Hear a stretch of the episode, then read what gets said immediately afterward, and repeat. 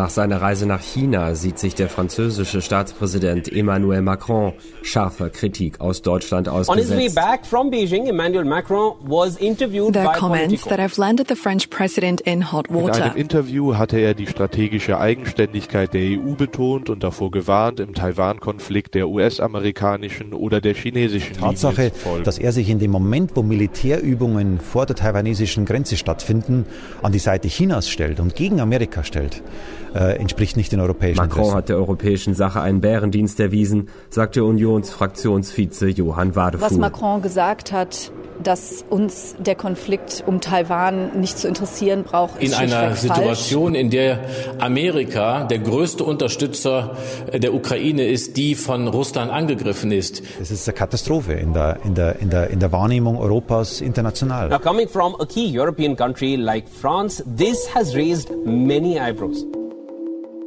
Eines muss man Emmanuel Macron lassen. Der Mann hat ein untrügliches Gespür für Auftritte, die für Diskussionen sorgen. Das liegt für mich auch ein bisschen an seiner Lust, sich selbst zu inszenieren, als derjenige, der vorangeht, derjenige, der Akzente setzt und erstmal triggert, damit Bewegung in die jeweilige Sache kommt. La République en Marche, die Republik in Bewegung, hieß die von ihm gegründete Partei inklusive Ausrufezeichen. Jetzt heißt sie Renaissance, Wiedergeburt, aber das ist eine andere Geschichte. Heute geht es um den jüngsten Triggerpunkt Macrons, der in dieser Woche mehr als die halbe Medienwelt zu Schlagzeilen, Analysen und Kommentaren bewegt hat. In einem Interview mit der US-Zeitung Politico gab Macron zu Protokoll, Europa müsse dem Druck widerstehen, ein von Amerika abhängiger Vasall zu werden, denn das große Risiko bestehe darin, sich in Krisen verwickeln zu lassen, die nicht unsere, also europäische seien. Wie zum Beispiel der Konflikt um Taiwan. Europa, so Macron weiter, müsse stattdessen eine eigene Strategie entwickeln, einen dritten, selbstbewussten Pol zwischen den Supermächten bilden. Hat Macron damit die Schutzmacht USA vergrätzt? Gar die Allianz in Frage gestellt, die die Ukraine gegen Russlands abscheulichen Angriffskrieg unterstützt? Sich vielleicht nur unbotmäßig beim China des Autokraten Xi Jinping eingeschleimt?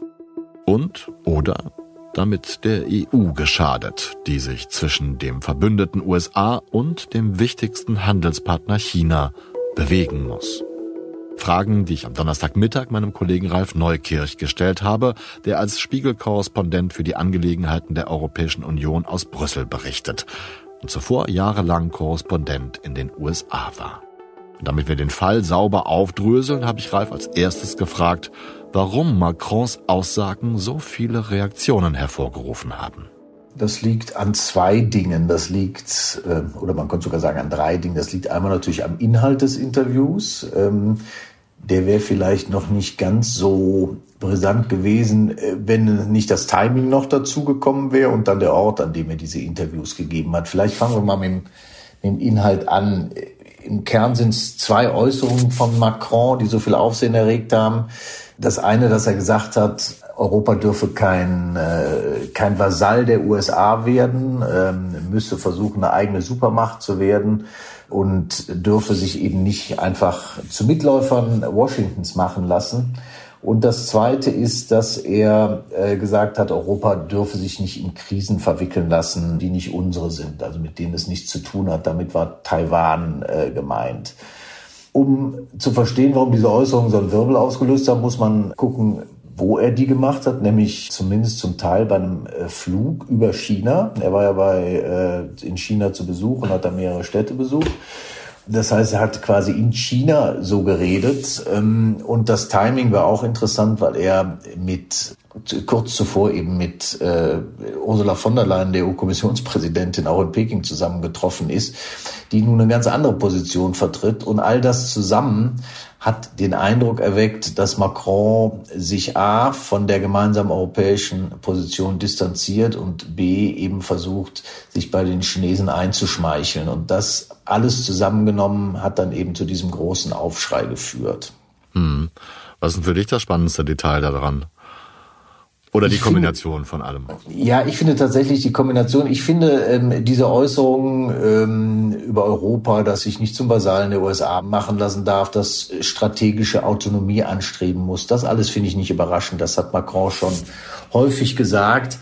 Und das ist wenn man es einfach nur so sagt, auch unstrittig. Kein europäischer Politiker, zumindest kein, kein westeuropäischer Politiker sagt, wir sollen Vasallen der USA werden oder wir sollen auch in Bezug auf China und Taiwan alles genauso machen, wie es die USA machen. Also da gibt es schon einen Konsens, dass man da eine eigenständige Position entwickeln muss. Das aber zu sagen, während man in China, es ist natürlich nochmal eine andere Sache, weil genau das ist ja auch die Forderung der Chinesen. Ihr dürft euch nicht so sehr an die Amerikaner anhängen, ihr müsst eine eigenständige Rolle spielen. Und der Eindruck, der da erweckt worden ist, war natürlich, Macron redet den Chinesen nach dem Mund. Und diesen Eindruck, den hätte er antizipieren müssen. Das war klar, dass das so rüberkommt. Und ich vermute, das ist in China auch genauso angekommen. Und dann ist natürlich auch die Sache mit, mit, Taiwan, also dass das eine Krise ist, die keine europäische ist, das ist in der Sache einfach Unsinn. Also wenn es ähm, in Taiwan wirklich losgeht, dann sind die Europäer ganz massiv betroffen, weil wir massive Wirtschaftsinteressen in der Region haben. Dagegen ist der Ukraine-Krieg dann ein Kinderspiel. So etwas zu behaupten, ist einfach Unsinn. Und ich verstehe auch nicht, warum er es gesagt hat, zumal er auch den Eindruck erweckt hat, dass Schuld an der Krise vor allen Dingen die USA sind, die, ähm, er hat zwar auch von Überreaktionen Chinas gesprochen, aber äh, wenn man sich das durchliest, klingt so ein bisschen so, als würden die USA China dazu provozieren. Dabei ist die Macht, die gerade dabei ist, die Situation zu verändern, den Status quo in Frage zu stellen, das ist China und nicht die USA. Also das alles zusammengenommen fand ich schon sehr fragwürdig und ich habe bis heute auch keine wirklich überzeugende Erklärung, warum Macron das so gemacht hat.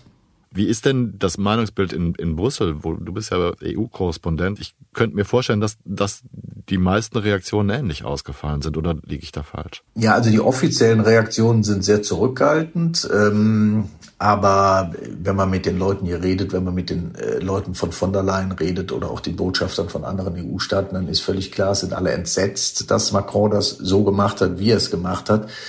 Es gibt auch in der EU, das muss man auch sagen, jetzt keine ganz einheitliche Haltung zu China. Es gibt ja noch nicht mal in der Bundesregierung eine einheitliche Haltung dazu. Also Annalena Baerbock, die ja auf dem Weg nach China ist, ähm, vertritt eine härtere Linie als Olaf Scholz zum Beispiel. Aber man versucht doch immerhin nach außen dann eine einheitliche Linie zu vertreten.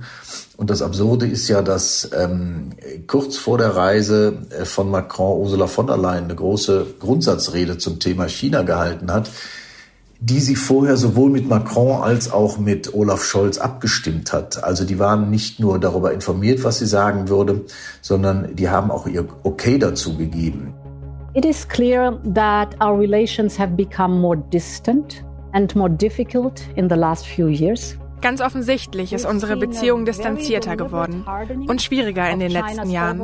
Seit einiger Zeit beobachten wir eine sehr bewusste Verhärtung der allgemeinen strategischen Haltung Chinas begleitet von zuletzt zunehmend selbstbewusstem Vorgehen. Wie Präsident Xis Staatsbesuch in Moskau vergangene Woche eindringlich beweist, weit davon entfernt, sich von der grausamen und illegalen Invasion in der Ukraine abhalten zu lassen. Präsident Xi hält an seiner uneingeschränkten Freundschaft mit Putin fest. Aber die Dynamik in den Beziehungen zwischen China und Russland hat sich verändert. Das wird bei diesem Besuch deutlich. China sieht die Schwäche Putins als eine Möglichkeit, seinen Einfluss auf Russland zu erhöhen. It is clear from this visit that China sees Putin's weakness as a way to increase its leverage over Russia. Und äh, kurz vor der Reise war sie im Élysée-Palast und hat mit Macron zu Mittag gegessen. Da ist auch die Taiwan-Frage ausführlich erörtert worden. Und auch da heißt es hier in Brüssel, habe Einigkeit geherrscht. Und das dann alles so in Frage zu stellen, wie Macron das getan hat, stößt hier auf völliges Unverständnis. Es gibt einen hochrangigen EU-Funktionär, nämlich den Ratspräsidenten Charles Michel, der Macron in Schutz genommen hat, der gesagt hat, das, was Macron gesagt hat, das sehen einige Staaten so.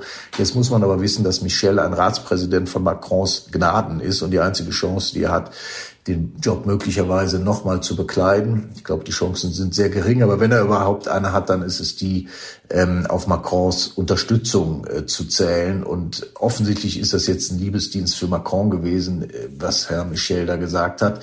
Ansonsten sind die Reaktionen hier in Brüssel völlig klar. Keiner versteht, warum Macron ausgerechnet in China dann nochmal demonstriert hat, dass in dieser Frage es in Europa keine vollständige Einigkeit gibt. Und von der Leyen hat auch, ich glaube, Macron ein bisschen zumindest ihren Posten zu verdanken, oder habe ich das falsch in Erinnerung? Ja, sie hat ihren Posten auch Macron zu verdanken, aber sie ist da deutlich unabhängiger als, als Charles Michel. Sie hat natürlich auch eine deutlich stärkere Machtposition ähm, als ein Ratspräsident. Sie hat einen riesigen Apparat und sie muss natürlich auch gucken, dass sie zum Beispiel die Bundesregierung oder die osteuropäischen Partner bei Laune hält und auch deren Positionen vertritt. Sie hat aber auch von Anfang an klar gemacht, dass sie durchaus äh, eine eigene Position zu verschiedenen Themen hat. Und zu China hat sie eine ganz dezidierte Position, die deutlich näher an der Position der USA ist, als das zum Beispiel in Nuancen zumindest ähm, die Position Frankreichs und teilweise auch der Bundesrepublik ist. I believe it is neither viable nor in Europe's interest to decouple from China. Ich glaube, es ist weder praktikabel noch in Europas Interesse, sich von China abzukoppeln. Unsere Beziehungen sind nicht schwarz oder weiß und unsere Reaktion sollte es auch nicht sein. Deshalb werde ich bald zusammen mit Präsident Macron nach Peking reisen. Die Pflege dieser Beziehung und ein offener, ehrlicher Austausch mit unseren chinesischen Gesprächspartnern ist ein wichtiger Teil dessen, was ich als das De-Risking unserer Beziehung zu China durch Diplomatie verstehe. Wir werden niemals schüchtern sein, wenn es darum geht, tiefgreifende Fragen anzusprechen, die ich bereits dargelegt habe. Aber wir müssen Raum für Diskussion, für eine ehrgeizige Partnerschaft lassen und dafür, wie wir den Wettbewerb fairer und disziplinierter gestalten können and on how we can make competition fairer and more disciplined. Ihre Grundsatzrede zu China ist allgemein hier sehr positiv aufgenommen worden und dieses Prinzip, was sie äh, dann nochmal formuliert hat, das auf Neudeutsch so schön De-Risking heißt, also im Grunde Risikominimierung, sich weniger abhängig machen von China, sich nicht völlig abkoppeln von dem Land, das wäre politisch unklug, das wäre wirtschaftlich auch gar nicht möglich. Aber zu gucken, dass man nicht, wie schon im Fall Russland, die Deutschen in der Energiepolitik alles auf eine Karte setzt, sondern guckt, dass man sowohl Bezugsquellen von seltenen Erden ähm, überall auf der Welt sich auftut, dass man, ähm, was Handelsströme angeht, ähm, was Autoproduktion angeht, nicht, nicht zu stark auf ein einziges Land setzt oder auf Halbleiterproduktion zum Beispiel, ein ganz wichtiges Thema.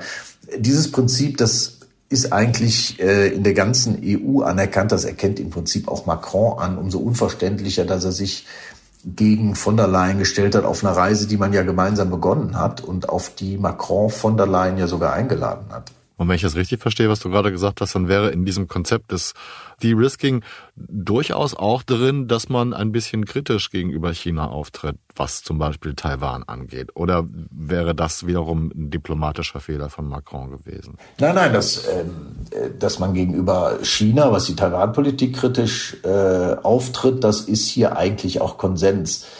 Das ist im Grunde auch die Position Frankreichs. Man muss fairerweise mal sagen, dass Macron in den letzten Jahren in der EU einer derjenigen war, der besonders deutlich auf die Gefahren hingewiesen hat, die durch die Dominanz Chinas in äh, bestimmten Bereichen besteht. Das ist ja das äh, Interessante. Er hat als einer der ersten darauf gedrängt, äh, China in die Schranken zu weisen. Ähm, er hat durchgesetzt, dass wenn chinesische Unternehmen oder der chinesische Staat bestimmte Unternehmen in der EU kaufen wollen, äh, dass dann erstmal so eine Risikobewertung stattfindet, wie das zum Beispiel ja jetzt dieser Tage auch nochmal bei diesem Container-Terminal, das eine chinesische Firma im Hamburger Hafen kaufen will, wie das ja jetzt auch nochmal passiert. Er hat äh, Huawei, also die chinesische Telekommunikationsfirma, vom Ausbau des 5G-Netzes in Frankreich ausgeschlossen.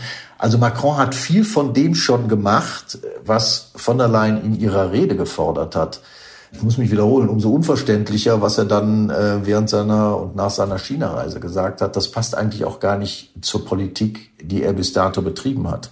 Hm. Du merkst, dass ich so ein bisschen drumherum tapse. Ich will natürlich nicht irgendwie Macron auslesen oder seine Aussagen jetzt irgendwie in seinen Kopf gucken und so weiter. Aber vielleicht ist es spannend zu erfahren, wie das Verhältnis von von der Leyen zu Macron ist. Das haben wir jetzt schon ein paar Mal angesprochen und ob sich das dadurch jetzt verändert. Ich habe so ein bisschen, das ist mein Hintergedanke dabei, Ralf, den Eindruck, als wenn Macron so gerne mal irgendwo reinpiekt und guckt, was, was es dann für Diskussionen gibt, äh, um, um einfach, keine Ahnung, Diskussionen anzustoßen. Kann das hier der Fall sein? Na, also was natürlich schon der Fall ist, dass Macron sich gerne an die Spitze von Diskursen setzt. Also er ist gerne derjenige, der Dinge anstößt. Und dieses Konzept der strategischen Autonomie Europas gegenüber den Weltmächten, das wiederholt er relativ häufig, ohne dass er jemals genau sagt, was das im Einzelnen eigentlich heißen soll. Das ist auch sein gutes Recht, sowas zu tun. Muss eben nur immer gucken, wann man das macht. Und ich glaube, dass das, was er jetzt da gemacht hat, sein Verhältnis zu Frau von der Leyen, was eigentlich ein sehr gutes ist. Also ähm, Frau von der Leyen hat in Paris ein hohes Ansehen, weil sie fließend Französisch spricht. Sie ist ja in Belgien geboren und in Brüssel zur Schule gegangen. Sowas spielt äh, in einem Land wie Frankreich eine große Rolle. Und sie hat auch äh, sich immer bemüht, Macron nicht vor den Kopf zu stoßen. Sie hat selber dieses Konzept strategische Autonomie, ähm, das betont sie selber gelegentlich. Sie hat in der Frage Atomenergie, ist sie den Franzosen entgegengekommen. Also sie bemüht sich eigentlich sehr um äh, Emmanuel Macron, weil sie eben auch weiß, dass sie ihm ihr Amt verdankt. Und ich vermute, das weiß ich aber nicht, dass sie umso enttäuschter sein wird, dass er sie jetzt so vor den Kopf gestoßen hat. Zumal es ja auch so war, das ist jetzt nicht Macrons Schuld, aber es ist natürlich trotzdem Ergebnis seiner Politik. Er hat sie eingeladen, mit nach China zu kommen. Er ist dann mit großem Bahnhof empfangen worden. Und sie hat dann so ein bisschen so ein Nebenprogramm gehabt. Also die Chinesen haben da schon ganz klar gemacht, wen sie als Koch sehen und wen als Kellner. Und das kann natürlich so einer EU-Kommissionspräsidentin auch nicht gut gefallen. Also Macron nervt hier in Brüssel schon manche eben mit seinen großen Ankündigungen, denen dann aber oft wenig folgt. Das altbekannte Schlagwort mit großem Bahnhof empfangen trifft es meiner Beobachtung nach in diesem Fall nur im Ansatz.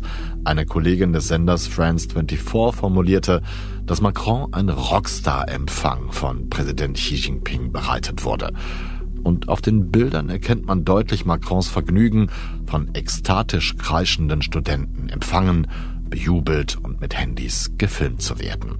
Ich habe mich zum einen gefragt, wie viel chinesische Inszenierung in diesen Bildern steckt und zum anderen, wie sehr sich Macron nach solch begeisterter Zustimmung sehnt, nach einem Bad in einer Menge, die ihn hemmungslos zu verehren scheint.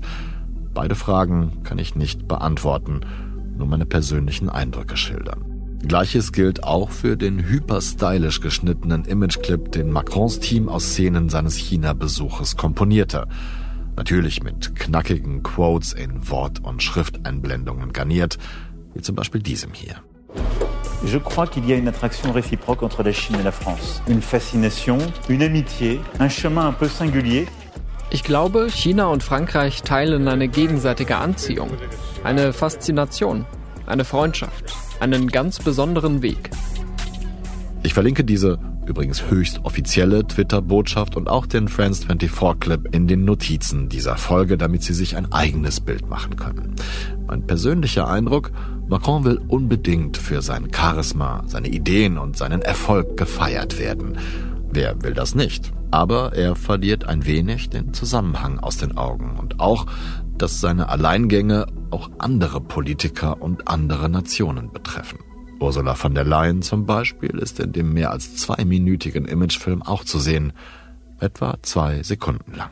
Es ist ja äh, vor allen Dingen absurd, sich jetzt von den Amerikanern zu einer Zeit zu distanzieren, wo man einfach sieht, wie stark man auf die Amerikaner angewiesen ist. Also dieser Krieg in der Ukraine wäre wahrscheinlich zu Ende wenn die USA die Europäer nicht dabei unterstützten, der Ukraine zu helfen. Die Europäer selber können das nicht. Die sind, das sind nicht nur die Deutschen, deren äh, Bundeswehr völlig am Ende ist. Auch die Franzosen haben da nicht viele Mittel. Das hat man vor, ich weiß nicht mehr wann es war, ungefähr zehn Jahren gesehen, als Briten und Franzosen in Libyen eingegriffen haben und nach drei oder vier Tagen ihnen die Munition ausgegangen ist und ihnen dann die Amerikaner helfen mussten. Genauso wäre das jetzt auch. Also ausgerechnet in einer Situation, in der man angewiesen ist auf die USA, wie man es lange nicht mehr war, dann zu sagen, also wir müssen da aber unsere Distanz halten und wir dürfen uns da nicht von den USA in Krisen reinziehen lassen, das ist ausgesprochen fahrlässig. Gute Brücke, die du mir da geschlagen hast. Du warst ja lange, lange Jahre auch US-Korrespondent. Wie, wie nimmst du denn die Reaktionen der USA wahr auf diesen Macron-Move? Also die offiziellen Reaktionen sind relativ gedämpft, aber was die Amerikaner denken, ist, glaube ich, klar. Der, der republikanische Senator Marco Rubio hat das auch äh, gesagt. If, if in fact Macron speaks for all of Europe and their position now is they're not going to pick sides between the US and China over Taiwan, then maybe we shouldn't be take, picking sides either. Maybe we should basically say we're going to focus on Taiwan and the threats that China poses, and you guys handle Ukraine and Europe. So we need to find out does Macron speak for Macron or does Macron speak for Europe? And we need to get the answer to that pretty quickly because China is very excited about what he said. Deren große Sorge ist ja eben, dass Europa nicht der einzige Konfliktherd bleibt, sondern die viel größere Sorge in den USA ist ja eben, dass China, dass Taiwan ein großer Konflikt wird. Und dann ist all das, was wir im Moment in der Ukraine sehen, wahrscheinlich noch ein Kinkerlitzchen, weil dann ganz andere Militärmächte sich noch gegenüberstehen werden und weil dann ganz andere militärische und wirtschaftliche Auseinandersetzungen geführt werden.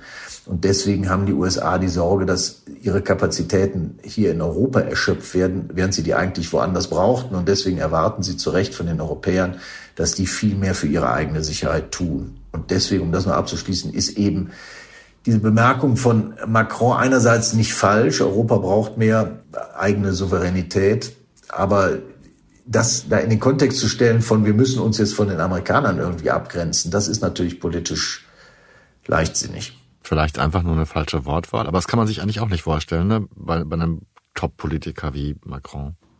Also man kann natürlich nur spekulieren, wird ja auch getan, warum er das macht. Es war sicherlich zum einen, um seinen chinesischen Gastgebern zu gefallen. Er hat dann einen großen Empfang bekommen.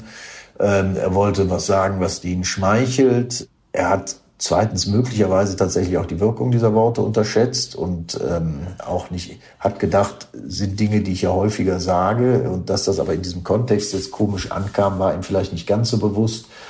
Und eins darf man nicht vergessen, also Frankreich ist ja auch anders als Deutschland stark engagiert, auch in dieser Region da, auch ähm, in der Nähe des südchinesischen Meeres und äh, Taiwan, weil die Franzosen da eigenen Interessen haben. Es gibt ja französische Überseegebiete, die da wieder sind, Französisch-Polynesien zum Beispiel. Und Frankreich hat gehofft, da zum Beispiel durch den äh, Verkauf von U-Booten an Australien auch als ernsthafter Verbündeter in dieser Region wahrgenommen zu werden. Dann haben aber die Australier zusammen mit Briten und Amerikanern ein ah, ja. Militärbündnis gebildet, AUKUS, die Franzosen da noch nicht mal eingeweiht, den Auftrag für diese französischen U-Boote storniert und stattdessen ähm, amerikanische Atom-U-Boote bestellt.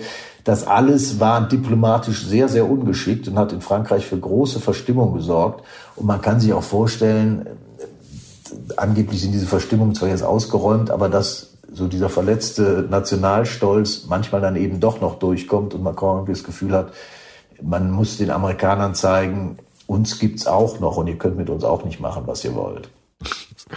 Wäre allerdings eine bittere Erkenntnis, wenn ein Staatspräsident, äh, ich sag mal so, beleidigt immer noch reagieren. Ja, aber das, ich glaube, man unterschätzt, äh, was für äh, Gefühle dann auch bei Staatspräsidenten die sollten natürlich eigentlich nur kühl Interessenpolitik betreiben, aber manchmal rutschen denen eben auch Dinge raus, die sind ja auch nur Menschen.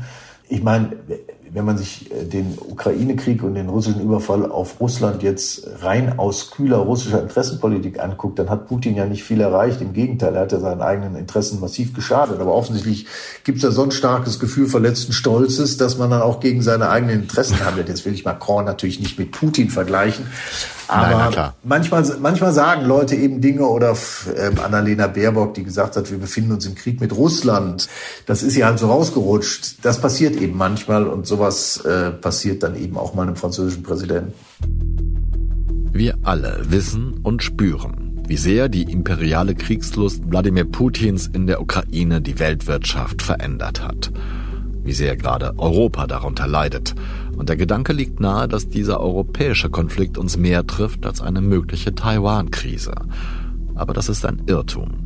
Meine Kolleginnen und Kollegen aus dem Wirtschaftsressort haben in einem lesenswerten Artikel zusammengefasst, wie wichtig Taiwan für die Weltwirtschaft ist. Sie finden den Link dazu in den Show Notes. In diesem Podcast fasst Ralf Neukirch zusammen, wie sehr die Welt und auch wir auf Taiwan angewiesen sind die Behauptung Macrons, dass ähm, die Krise da in Taiwan etwas ist, was Europa äh, nichts oder wenig anginge, die ist einfach auch in der Sache völlig falsch. Also es gibt eine Studie einer US-Beratungsfirma Rhodium, die zu dem Ergebnis kommt, wenn es nur eine Blockade gäbe äh, von Taiwan, dass dann allein schon zwei 1000 Milliarden US-Dollar Schaden für die Weltwirtschaft entstehen würden. Und man muss sich ja nur angucken, selbst wenn man jetzt mal von den Abhängigkeiten von China absieht, was Taiwan für die Weltwirtschaft für eine Bedeutung hat. Also da werden 70 Prozent aller, aller Halbleiter auf dem äh, Weltmarkt werden da hergestellt.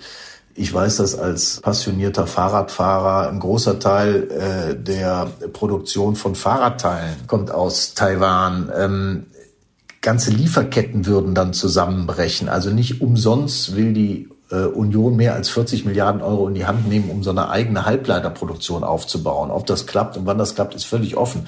Aber daran sieht man schon, wie abhängig wir nicht nur von China, sondern eben auch von Taiwan sind. Und wenn Taiwan vom Welthandel abgeschlossen wäre, weil China es entweder blockiert oder gleich ganz angreift, dann hätte das für uns auch verheerende Folgen, mal abgesehen davon, dass wir eben auch viele Dinge aus China brauchen. Das fängt bei seltenen Erden an und geht bis zu Photovoltaikzellen, also diese ganze Energiewende, die wir vorhaben, die ginge überhaupt nicht, wenn wir in einem Riesenkonflikt mit China wären. Das heißt, wir haben das allergrößte Interesse daran, dass es zu diesem Konflikt nicht kommt.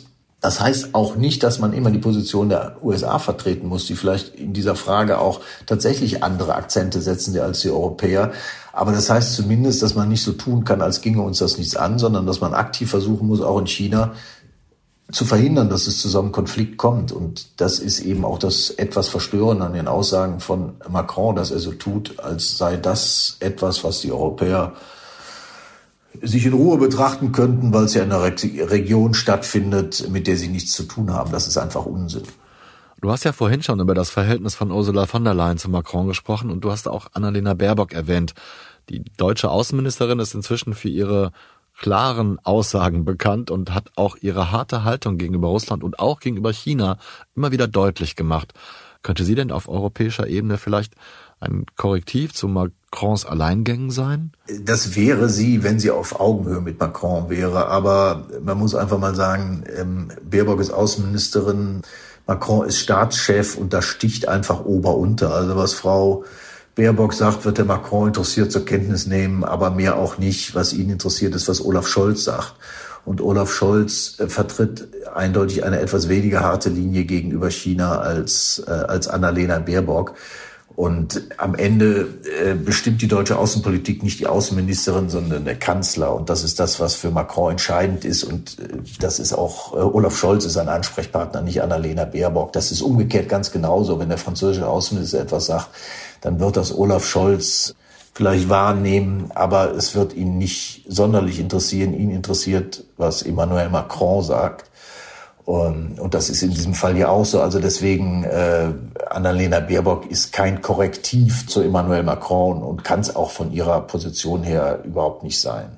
Inwieweit ist denn Olaf Scholz ein Korrektiv? Beziehungsweise eigentlich möchte ich wissen, wie das Verhältnis der beiden Macron und Scholz auf EU-Ebene bei dir in Brüssel bewertet wird? Also es ist nicht besonders gut. Beide wissen zwar, sie sind aufeinander angewiesen und beide bemühen sich auch Einigkeit zu demonstrieren, aber es gibt ja sehr viele Fragen inhaltlicher Art, in denen Deutschland und Frankreich auseinanderliegen. Das fängt an mit der Frage, ob Atomenergie als grüne Energie eingestuft werden soll und äh, geht weiter mit der Frage EU-Haushalt und Verschuldung und gemeinsame Schulden. Also da gibt es ein ganzes Paket, wo sich Deutsche und Franzosen ähm, uneins sind. Das ist auch nichts Neues, das gab es immer schon. Aber äh, Macron und Scholz haben, soweit man das von hier beurteilen kann, es bisher auch nicht geschafft, auf persönlicher Ebene da ähm, gutes Verhältnis zueinander zu entwickeln. Allein schon, dass Olaf Scholz diesen sogenannten Doppelbums in der Energiewende hier in Brüssel angekündigt hat, ohne irgendjemand darüber zu informieren, das ist in Frankreich ganz schlecht angekommen und das war auch schlechter Stil.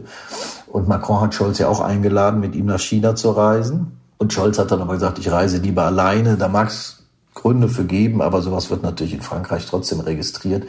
Also die haben gar kein gutes Verhältnis zueinander, wobei sie in der China-Politik jetzt auch nicht besonders weit auseinander liegen. Olaf Scholz ist auch mit einer großen Wirtschaftsdelegation nach China gereist.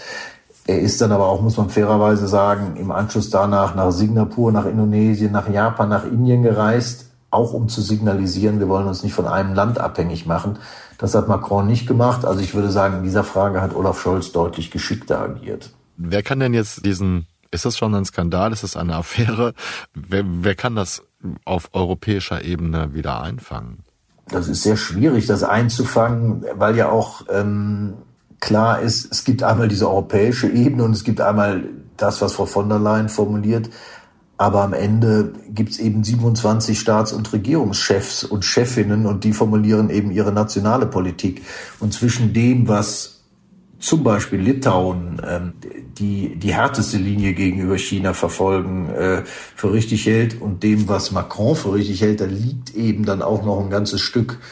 Und das lässt sich nicht so einfach überbrücken. Ich vermute, es wird so sein, dass möglicherweise beim nächsten Gipfel nochmal irgendeine Erklärung zu China zustande kommen wird, die in allgemeiner Form äh, die EU-Politik gegenüber China bekräftigen wird. Aber dieser Eindruck, dass es da in der EU keine Einigkeit gibt, und dass die Chinesen es nicht ganz äh, ohne Erfolg versuchen, dann Keil in die EU zu treiben, der wird jetzt zunächst mal bestehen bleiben. Und das lässt sich auch so ohne weiteres leider nicht korrigieren.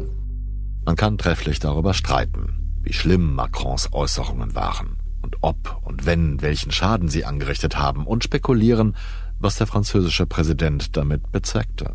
Christoph Giesen, einer der Spiegel-Korrespondenten in Peking, befindet, dass Macrons Manöver entweder naiv oder populistisch ist, und ich bin geneigt, ihm da zuzustimmen. Unser Pekinger Korrespondentenkollege Georg Farion stellt die sinnvolle Strategie des De-Riskings in den Vordergrund seines Kommentars und betont, wie sinnvoll es gewesen wäre, wenn Macron einheitlicher mit Ursula von der Leyen aufgetreten wäre. Nach dem Gespräch mit Ralf bin ich auch da ganz seiner Meinung. Die Spiegel-Kolumnistin Sabine Rennefanz meint, Macron fordere zu Recht mehr europäische Eigenständigkeit in Welt- und China-Politik.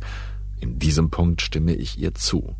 Auch wenn mir ihre Schlussfolgerung, wir würden amerikanische Haltungen und Debatten zu oft und zu unkritisch übernehmen, zu weit geht. Annalena Baerbock hat Chinas Präsident Xi Jinping aufgefordert, seine Stellung zu nutzen, um friedensstiftend auf Wladimir Putin einzuwirken.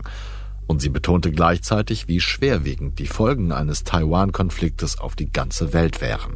Am Ende dieser Woche voller Diskussionen und Kommentare zu einem einzigen Interview eines einzigen Staatschefs könnte man zu dem Schluss kommen, dass viel zu viel darüber geredet wurde. Aber zwischen den Staatschefs dieser Welt, zwischen den Herrschern, Führern, Potentaten, liegt meiner Meinung nach die Gefahr eher darin, dass man zu wenig miteinander spricht und zu viel übereinander. Wenn ich meinem Nachbarn nicht sage, wie sehr mich der Wuchs seiner Hecke stört, sondern nur dem Nachbarn auf der anderen Seite erzähle, wie schlimm ich das finde, macht das den Streit im Zweifelsfall schlimmer.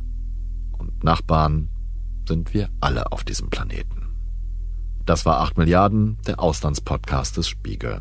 Ich danke Ralf Neukirch in Brüssel für das Gespräch und seine Einschätzungen in dieser Folge und ich will jetzt wirklich wissen, was für ein Fahrrad er fährt. Ich danke Janis Schakarian für den redaktionellen und Marc Glücks für den Sound-Support in dieser Folge. Jovina Kostrever und Marius Mestermann danke ich für die Voice-Overs. Und allen Menschen, die uns zuhören, danke ich für ihre Aufmerksamkeit. Und zwar ganz egal, ob sie in Frankreich, China, Taiwan, Moskau, Kiew, Brüssel oder Florida zuhören. Bleiben Sie tapfer und gesund. Ich verbleibe bis zur nächsten Folge, ihr Olaf Häuser.